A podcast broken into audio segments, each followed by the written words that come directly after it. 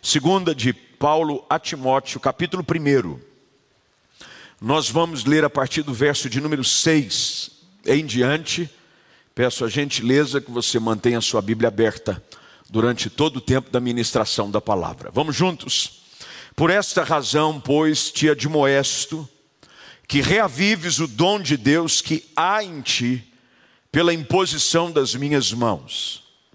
Porque Deus não nos tem dado espírito de covardia, mas de poder, de amor e de moderação. Não te envergonhes, portanto, do testemunho de nosso Senhor, nem do seu encarcerado que sou eu. Pelo contrário, participa comigo dos sofrimentos a favor do Evangelho, segundo o poder de Deus, que nos salvou e nos chamou com santa vocação, não segundo as nossas obras, mas conforme a sua própria determinação e graça que nos foi dada em Cristo Jesus antes dos tempos eternos. E manifestada agora pelo aparecimento de nosso Salvador Cristo Jesus, o qual não só destruiu a morte, como trouxe à luz a vida e a imortalidade mediante o Evangelho, para o qual eu fui designado pregador, apóstolo e mestre. E por isso estou sofrendo estas coisas. Todavia não me envergonho, porque sei em quem tenho crido. Estou certo de que Ele é poderoso para guardar o meu depósito até aquele dia. Mantém o padrão das sãs palavras que de mim ouvistes com fé e com o amor que está em Cristo Jesus. Guarda o bom depósito, mediante o Espírito Santo que habita em nós. Todos nós, de tempo em tempo, precisamos de uma palavra de encorajamento e de exortação. As duas coisas são importantes e elas são necessárias para o nosso progresso. De tempo em tempo é importante você ouvir alguém te dizendo que você nasceu para algo, que o que você faz é bem feito. Alguém que te encoraja a prosseguir. Alguém que diz: Olha, não desanime, Deus tem algo na sua vida. Não desanime, o sonho de Deus para a sua vida vai acontecer. Não desanime, é nítido perceber que Deus te chamou para algo. Não desanime, vá em frente, palavras de encorajamento nos impulsionam a prosseguir. É bom quando você ouve de alguém, principalmente naqueles dias onde nós estamos desencorajados, desanimados por uma série de situações, ouvirmos uma palavra de ânimo e de encorajamento. Mas ao mesmo tempo, a palavra de exortação, ela é importante. Exortação no sentido de que se você está esmorecendo, desanimando, é importante alguém vir nos confrontar. Nos confrontar se nós estamos saindo da rota, se nós estamos desleixados no caminho, se nós não estamos vivendo a vida como Deus espera que vivamos, seja ela matrimonialmente falando, profissionalmente falando, espiritualmente falando, a exortação e o encorajamento fazem parte da dinâmica necessária para uma vida progressiva. Quem só vive de encorajamento não amadurece, mas também quem só vive de exortação não cresce. Você imagina você só ser cobrado. Eu ouço às vezes relatos de filhos que ficaram amargos com relação à vida, porque só ouviram dos pais cobrança, só exortação só, como diz no, no, na gíria, pito. Eu só levei pito a vida inteira. E não ouviu dos pais uma palavra de carinho, de amor. Nunca ouviu dos pais um aplauso, dizendo como o próprio Deus nos dá como exemplo aquilo que ele faz com Jesus. Quando Jesus está às margens do Jordão para ser batizado por João, a Bíblia diz que dos céus ouve-se uma voz: Este é o meu filho amado, nele eu me alegro. Mas também, só ouvir mimos e palavras de encorajamento fazem com que os filhos cresçam assim prejudicados. Eu conheço gente que é mimada, nunca ouviu um não, nunca foi repreendido, nunca foi exortado dentro de casa pelos pais, e quando vai enfrentar a vida, porque a vida nem sempre é aquilo que se tenta criar dentro do ambiente da família. Tem pais que criam um universo paralelo dentro de casa e não preparam os filhos para a vida. E quando o filho vai enfrentar a vida, ele é exortado no trabalho, ele é repreendido pelo chefe. E tem gente que não consegue ser repreendido pelo chefe, faz bico, retruca, acha ruim. Mas a vida é assim, as duas coisas precisam caminhar paralelamente. Como um pai na fé, e é assim que o apóstolo Paulo se apresenta a Timóteo, ele é seu filho na fé e no ministério. Timóteo é fruto do ministério de Paulo. Ele vê em Timóteo um grande potencial, a ponto de ele mesmo dizer de que o dom de Deus na vida de Timóteo, ou seja, o talento presente que ele recebera de Deus, ele foi é, afirmado pelo apóstolo, como diz no verso de número 6, pela imposição das suas mãos. Paulo impõe as mãos sobre Timóteo e o comissiona para o santo ministério. Sendo seu filho espiritual, seu filho no ministério, Paulo sabia da importância destas duas ferramentas: encorajamento e exortação. Encorajamento e exortação. Tem hora que a gente empurra, tem hora que a gente freia. É igual carro. Tem hora que você acelera, tem hora que você freia. Se você só anda com o pé no freio, você não sai do lugar. Mas se você só anda com o pé no acelerador, você vai dar no muro. Paulo sabia, uma hora eu acelero, outra hora eu freio. Uma hora eu freio, outra hora eu acelero. E agora, falando com Timóteo, num período da sua vida, no qual há uma forma de se entender que provavelmente ele seja agora pastor na cidade de Éfeso. Ele era o responsável pela igreja em Éfeso, Timóteo.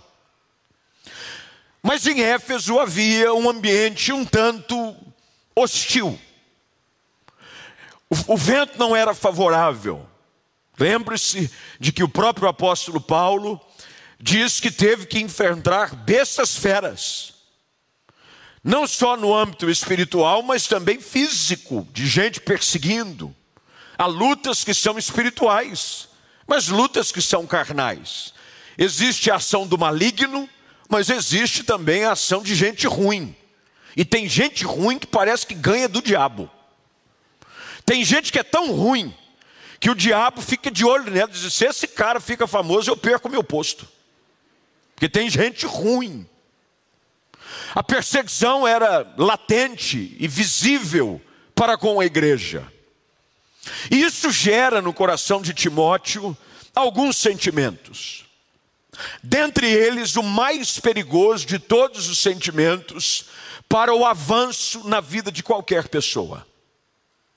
E é sobre esse sentimento que o apóstolo Paulo agora, depois de encorajá-lo, porque o verso de número 6 é um verso de encorajamento. Olha o que o texto diz. Eu te admoesto, reavive o dom de Deus que há em ti, pela imposição das minhas mãos. Paulo está dizendo: você foi separado para algo, Deus te escolheu, você é ungido, você é separado pelo Senhor, você foi chamado para algo grande, mas a palavra que ele usa é admoestação, é repreensão, correção.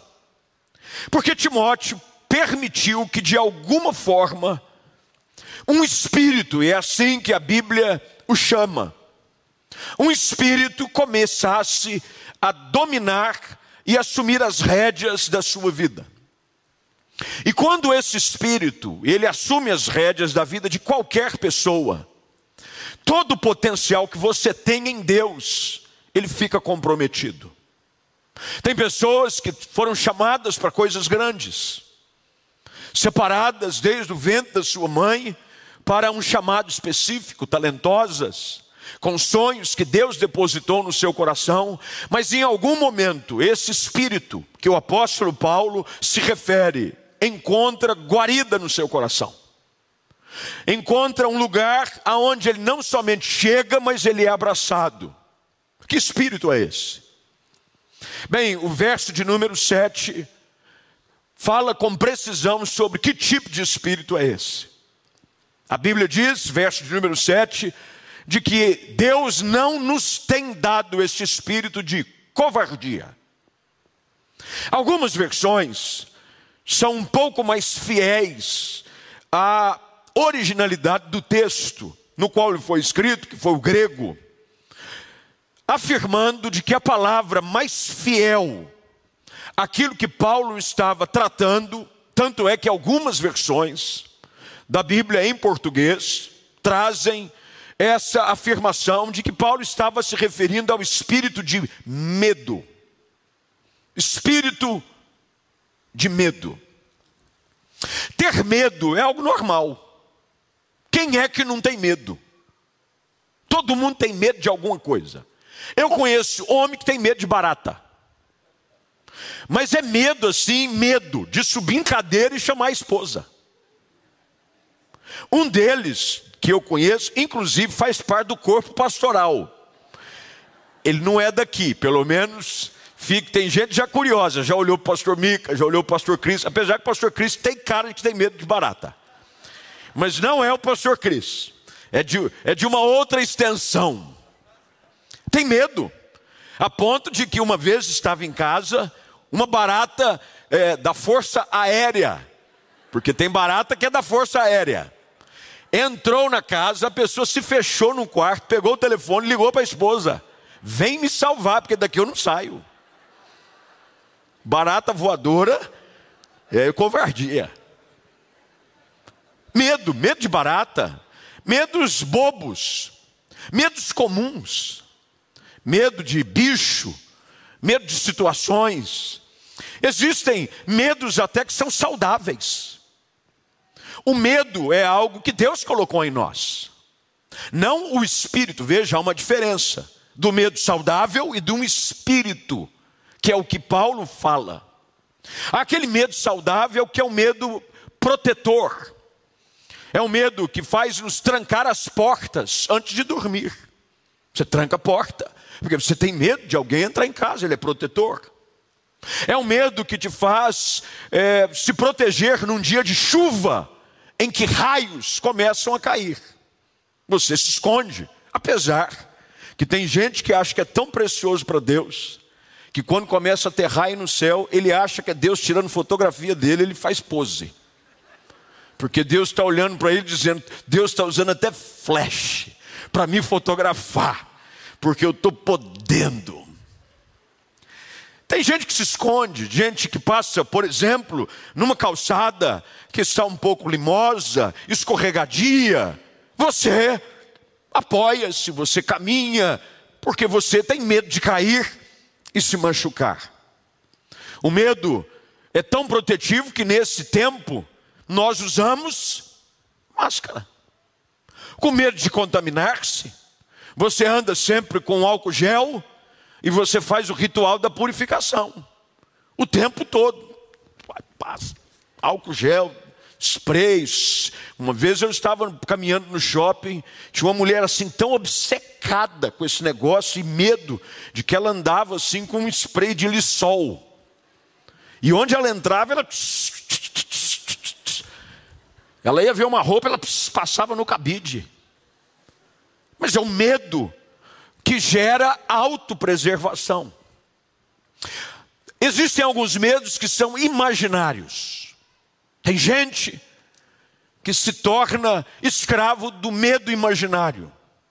Medo de perder o emprego, medo de adoecer, medo do futuro. Existem vários tipos de medo. Medos criados pela tecnologia que geram fobias. Tem gente que agora, e os estudiosos afirmam, que se desenvolveu ainda mais nos nossos dias um medo, uma fobia chamada nomofobia medo de ficar sem celular. É brincadeira? A pessoa dizer, não posso ficar, se eu ficar sem celular, vou ficar incomunicável. Como é que eu vou ficar sem dados? Tem gente que tem crise de ansiedade se o sinal do celular não pega. Aqui eu não fico, aqui não tem rede. Aqui não, onde já se viu. Medos e fobias, medo de voar. Tem gente que tem medo de voar. Não entra no avião, tem gente que tem que se dopar. Se for voar por extrema necessidade, ele só voa se ele tiver sobre a ação de medicamento. Ele entra doidão na aeronave.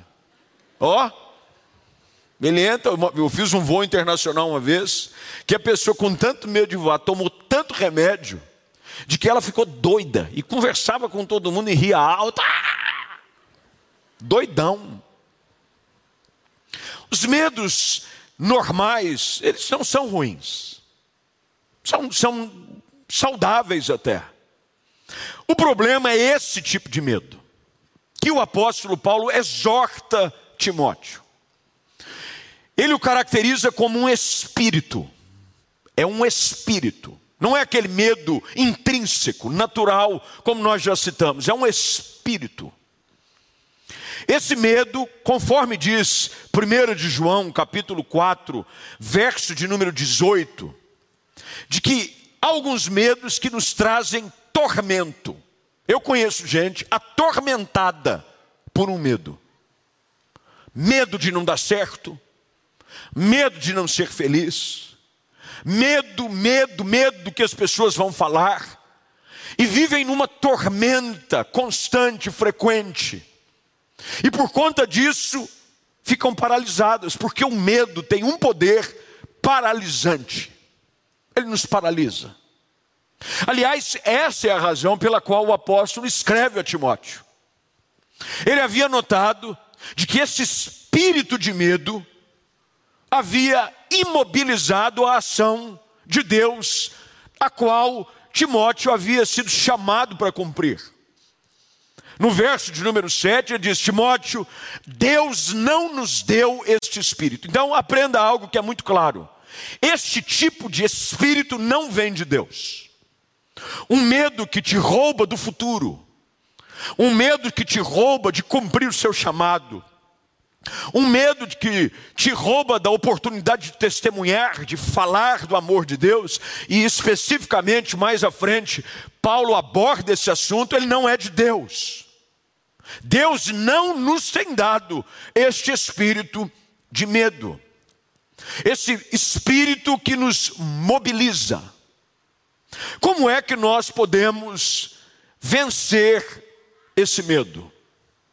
Como é que você que está em casa, ou você que está aqui presente, talvez se encontre amordaçado, preso por um espírito de medo, pode sair desse casulo, de que não te permite olhar para frente, você não sai do lugar. Você até tem sonhos, você até tem ideais, você sabe que Deus te chamou, que Deus depositou algo na sua vida, de que Deus te capacitou a ponto de outras pessoas reconhecerem e dizerem para você: Ó, oh, você nasceu para isso, você dá certo com isso. Quando você faz é algo tão natural, mas você permitiu com que esse espírito de medo governasse os seus passos. E você se vê hoje sem progresso nenhum. Você não faz nada com medo de não dar certo. Eu conheço gente que sonha em ter família, mas tem medo de ter família. Ah, eu tenho medo porque eu conheço alguém que não deu certo, ou talvez você tenha tido algum tipo de frustração amorosa, e você permitiu com que esse espírito, que se não é de Deus, só pode ser do diabo. Porque não existem dois caminhos a não ser estes. Jesus diz que quem não é por mim é contra. Se não é Deus agindo, é o diabo. E o diabo vem lançar esse espírito de medo, que leva pessoas a não olharem para frente, na perspectiva de que tudo aquilo que Deus prometeu vai se cumprir.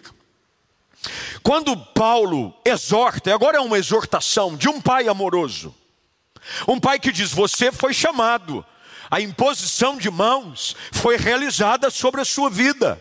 Se você olhar para os versículos anteriores, principalmente é, no verso de número 5, Paulo está afirmando de que a fé de Timóteo era uma fé saudável, a ponto de dizer de que ele tinha e guardava a recordação da sua fé sem fingimento, na qual também eu vi primeiramente na tua avó Lloyd e na tua mãe Eunice. Ele diz: Eu estou certo que também em ti. Então preste uma atenção numa coisa aqui.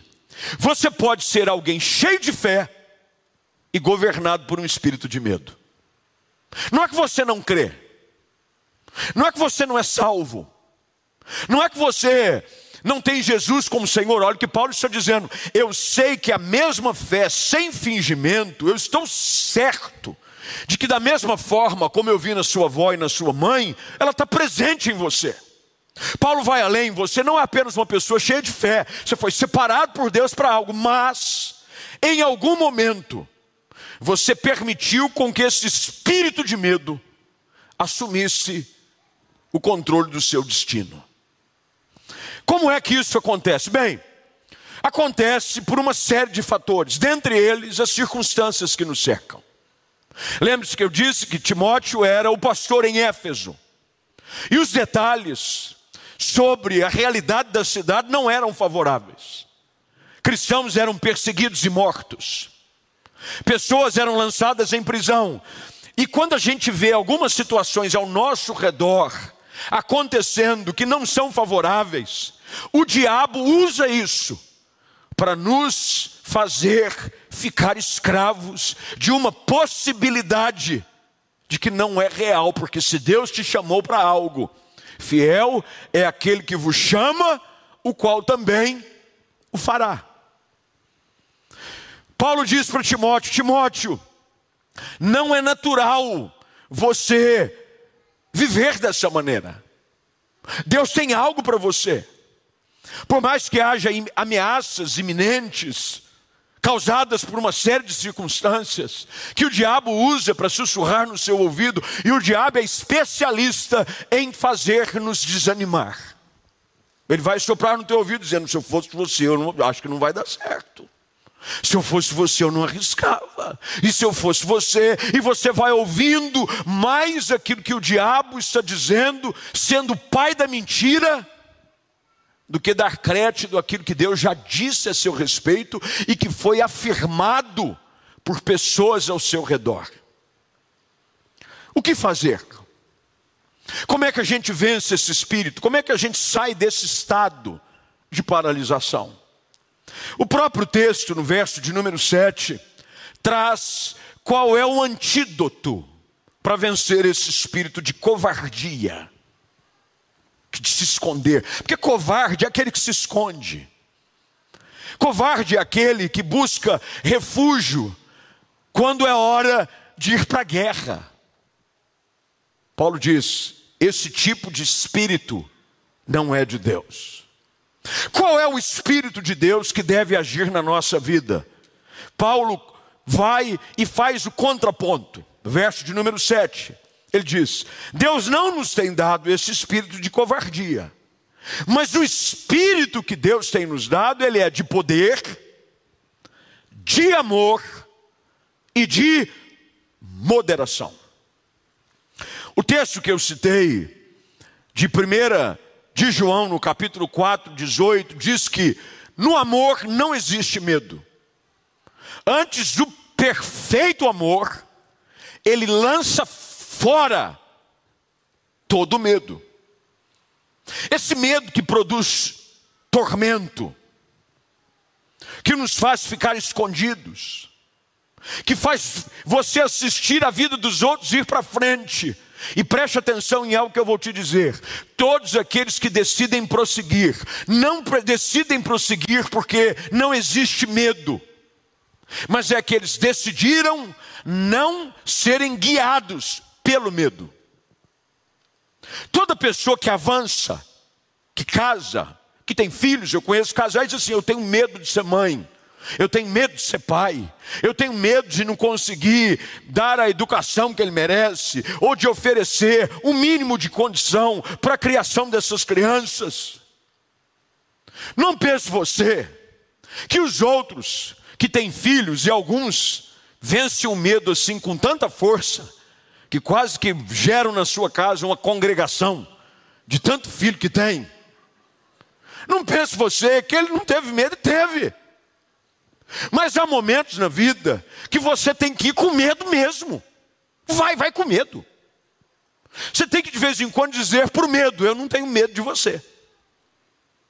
É o que Paulo está dizendo.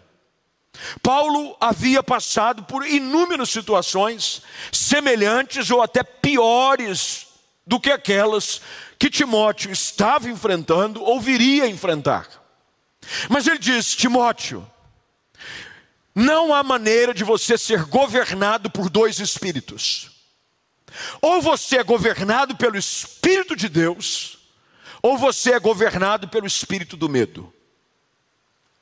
A única maneira de você vencer o espírito de covardia e de medo é quando você se reveste da autoridade do Espírito de Deus.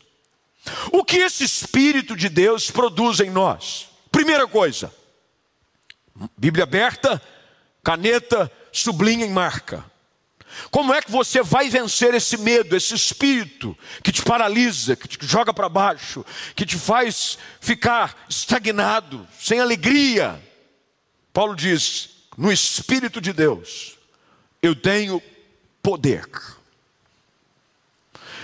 Maior é o poder de Deus do que o poder do espírito do medo. Deus tem, através da ação do seu espírito, condições de nos fazer encontrar forças nele para enfrentar as lutas. Não pense você que nesse período, onde muitas pessoas foram, e a, e a, linguagem midiática é a linguagem do medo, já perceberam isso ou não?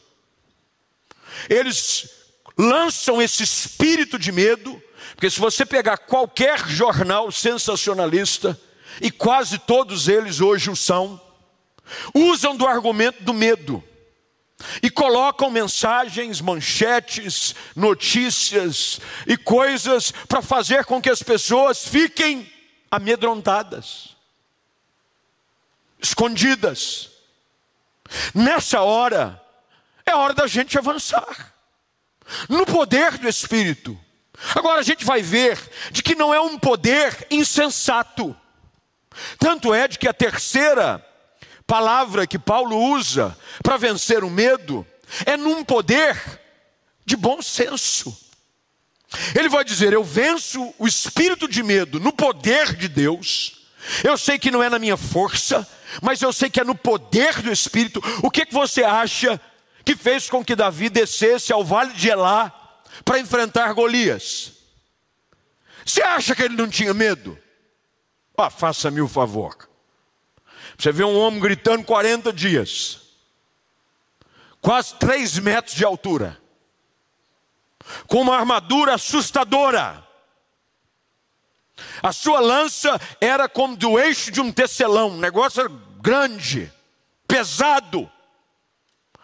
Falava grosso. Que, que ele falava grosso? Porque normalmente quem dá medo fala grosso. Você tem medo de quem fala fino? Você ri de quem fala fino. Eu vou te pegar, hein? Você ri cara pode ser até grande. Por isso que nunca combinou. Tinha um, um lutador, né? O Spider-Man, Anderson Silva. Não era lutador de MMA. Ele não podia falar. Porque se ele falasse, o povo ria. Que ele fala fino. Eu já vou para luta, eu vou quebrar tudo. Não dá, não dá nem para dar crédito para um cara desse. O cara, quando fala grosso, gera medo. Normalmente, quem tem voz mais impostada, mais grossa, até criança fica com medo. Já percebeu ou não? A gente, as minhas sobrinhas, todas elas, e agora minha sobrinha neta. Quando eu chego e falo, as duas, minha voz é um pouco mais grossa. Imagina o pastor Mica falando, pode ser, irmão. Foge todo mundo. Porque só a impostação da voz já gera medo. Agora você imagina Golias. Quem é que vai vir me encontrar aqui? Não teve um macho Davi ouve. E pode ter certeza, havia um medo natural no coração de um jovem pastor. Mas ele decide enfrentar Golias no poder de Deus. Tanto é que ele diz: Você vem contra mim com espada e com escudo. Eu vou contra ti, em nome do Senhor dos exércitos, a quem tu afrontaste. Ele está dizendo: Eu vou no poder de Deus, porque na minha força eu nem saía daqui. Tem hora que é assim, nós vamos no poder de Deus. No poder de Deus. No poder de Deus, como diz o salmista, em Deus faremos proezas. Tem hora que você tem que acreditar e encarar. Vou com medo, está com medo, toma, tem que ir, vamos. O importante é os outros não notar que você está com medo. Você já foi em situação que você estava borrando de medo. E você estava com a cara assim que as pessoas dizem, que pessoa equilibrada.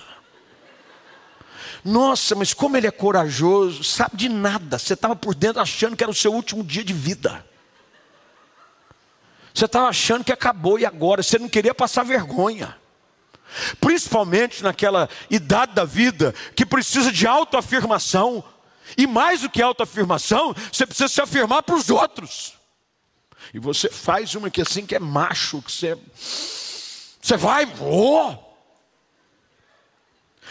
Paulo está dizendo para Timóteo: na nossa própria força nós não saímos do lugar, mas no poder de Deus nós vamos muito mais além do que nós conseguimos imaginar.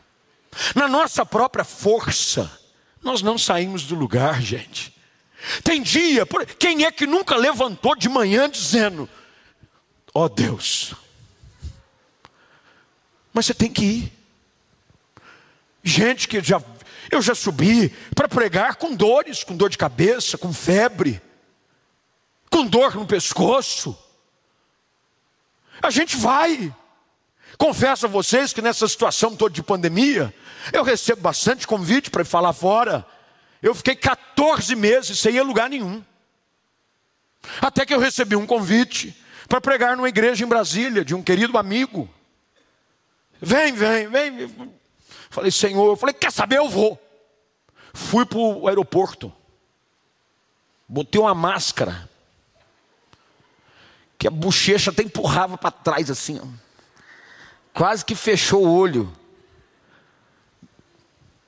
Arrumei um lugar para sentar, assim, quase que isolado. Aí eu entrei no avião dizendo: Senhor, nas tuas mãos eu entrego o meu espírito. Avião lotado. Sento do lado de um cara, assim na primeira fileira, orando para não vir ninguém, Senhor. Não vem ninguém. Sentou um cara. Meu lugar é aí. Falei, ó oh, Deus. Na hora que sentou, ele disse: e aí, você já pegou a conversa? Você já pegou a Covid? Falei, deu uma vontade de desembarcar. Falei, Deus não quer que eu vá. Porque nós temos uma tendência natural de querer usar argumentos para afirmar o nosso medo. Já percebeu? Eu acho que Deus não quer que eu vá mesmo. Está vendo? Não é para eu ir. Aí eu sentei do lado dele e falei assim: ainda não e espero que nunca. Ele falou: mas comigo você não precisa preocupar. Eu sou médico, já estou vacinado há muito tempo. Falei: oh, glória ao teu nome, Jesus. Máscara. Sentei no meu canto assim que eu quase cheguei com dor na coluna de não mexer. Fui, preguei. Para falar a verdade para vocês, na minha própria vontade, é muito mais simples você ficar. Agora a gente faz coisas, porque Deus havia dito escuta, vai ficar aí, vai fazer mais nada, não é? Vai ficar só. Vamos. É óbvio que dentro daquilo que o apóstolo escreve a Timóteo, no poder de Deus nós fazemos proezas, mas tudo feito com amor. Pastor, como é que o amor me ajuda a vencer o medo? Bem, porque quando você faz em amor, você não faz só para si. Tem coisas que nós fazemos em amor para os outros. Principalmente no que diz respeito à vida, ao ministério. Eu preciso fazer as coisas em amor. O amor lança fora o medo. Por amor, tem mãe, uma vez saiu aí uma mãe que entrou num rio que tinha um jacaré para salvar o filho. Saiu no tapa com o jacaré. Pode ter certeza, ela não era o crocodilo Dandy. Ela nunca tinha visto um jacaré na vida. Mas o filho caiu, ela entrou, deu tapa na cara do jacaré, rabo de arraia. Porque ela venceu o medo, movida pelo quê? Pelo amor. A mais recente agora é de um num quintal, tinha uns cachorros. Sobe um urso. Vira, saiu não em casa? Viram, viram? Depois você procura. Meu irmão, um cachorro. Se é minha cachorra, eu falo, pode levar. Eu vou encarar, o que você quer. Minhas filhas, cachorro, falei, eu ia dizer para Chloe, Chloe, é minha cachorrinha pug. Chegou a tua hora, filha. Deus decidiu te levar. Vá em paz. Sobe o urso em cima do muro. A mulher chega dando tapa no urso, sai daqui. Vocês viram isso ou não? Pá, o urso cai do muro, não entendendo nada o urso. O urso ficou, o que está acontecendo, gente? O que é que fez aquela mulher enfrentar o urso? Amor pelos bichinhos. Ama mais do que eu, a minha. Ainda bem que aquela mulher não era eu. Amor. A gente vence por amor. Amor pelos filhos, amor pela família, amor pelo ministério, amor pelo reino, amor por uma causa. Por exemplo, tem gente que tem medo de professar a sua fé. Vive aprisionado num espírito de medo. Eu tenho medo de dizer que sou crente. Meu irmão, você tem que vencer esse espírito pelo amor ao próximo. Qual é o novo mandamento? Que amais o vosso próximo, como a si mesmo. Não existe nada mais triste e covarde do que alguém se esconder atrás de uma imagem falsa para não pregar o evangelho para o outro. Ah, mas o que vão dizer, o que vão pensar. Eu tenho medo de cortarem amizade comigo. Eu tenho medo de me cancelarem nas redes. Que cancelem. Mas você não pode permitir com que esse espírito de medo prive você de falar do amor de Deus para os outros.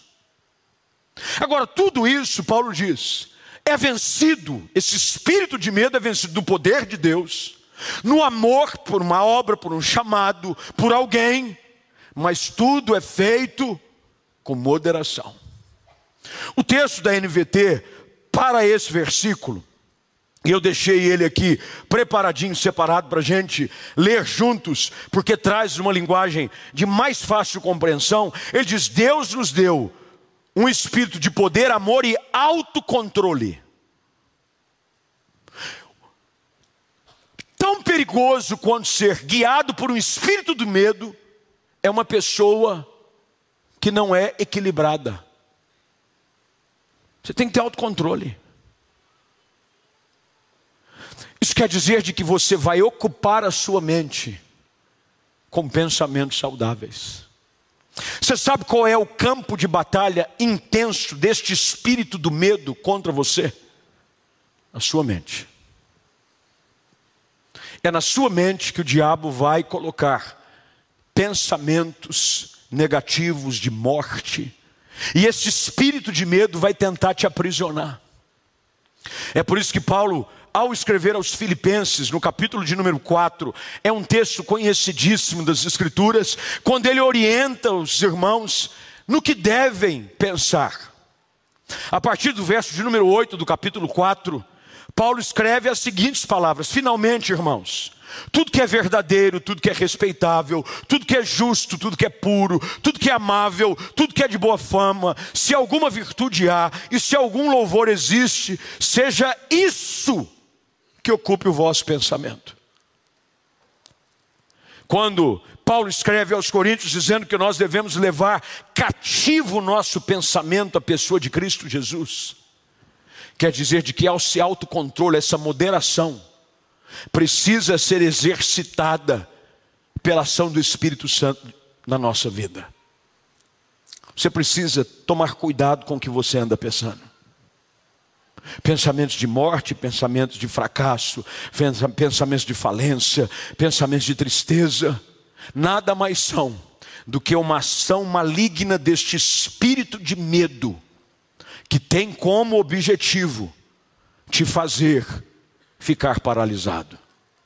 Paulo dá continuidade, e o tempo não nos permite ir além, mas eu encorajo você em casa que está acompanhando online e você também aqui presente a prosseguir com a leitura mais cuidadosa. Se você tiver uma Bíblia de estudo, melhor ainda. Porque Paulo continua dizendo: Não te envergonhes do testemunho do Senhor, deste seu encarcerado. E ele diz: Participa comigo dos sofrimentos. A gente percebe aqui de que o cerne, o centro da conversa entre Paulo e Timóteo, era um comodismo, porque o espírito do medo te faz ficar escondido. Paulo está dizendo: participa, vamos em frente, nós fomos designados para algo maior, e ele termina na sua exortação depois de encorajar Timóteo, com os versos 12 e 13, dizendo: Eu sei quem eu tenho crido, e eu sei que Ele é poderoso para guardar o meu depósito. Paulo está dizendo para Timóteo: vá em frente, não desanime, saia dessa paralisia causada por esse espírito de medo, encare a vida de frente, ouse, dê um passo de fé. Lembre-se de que da experiência no qual Pedro anda por sobre as águas. Só um anda, porque Pedro foi o único que decidiu enfrentar o espírito de medo de frente. Os outros só assistiram de camarote. Quem se permite ser aprisionado pelo espírito do medo, só vai assistir os outros vencerem na vida. Você tem que acreditar. Você tem que dar um passo de fé. Você tem que ousar falar do amor de Deus para alguém. Seja uma testemunha viva do Evangelho no seu trabalho, com a sua família. Não tenha medo do que vão dizer, se vão te cancelar, se vão virar a cara para você, se seus amigos vão te bloquear, se tem gente que não vai mais olhar na sua cara, pouco importa. O que importa é você ser guiado pelo Espírito de Deus, que vai te dar poder para agir com amor e com moderação para que aquilo pelo qual Ele te chamou a viver seja vivido integralmente para a glória do Senhor. Você crê nisso nessa noite? Quantos aqui creem que vão vencer esse espírito de medo? Hoje nós estamos declarando que em nome de Jesus está cancelado todo espírito de medo na sua vida.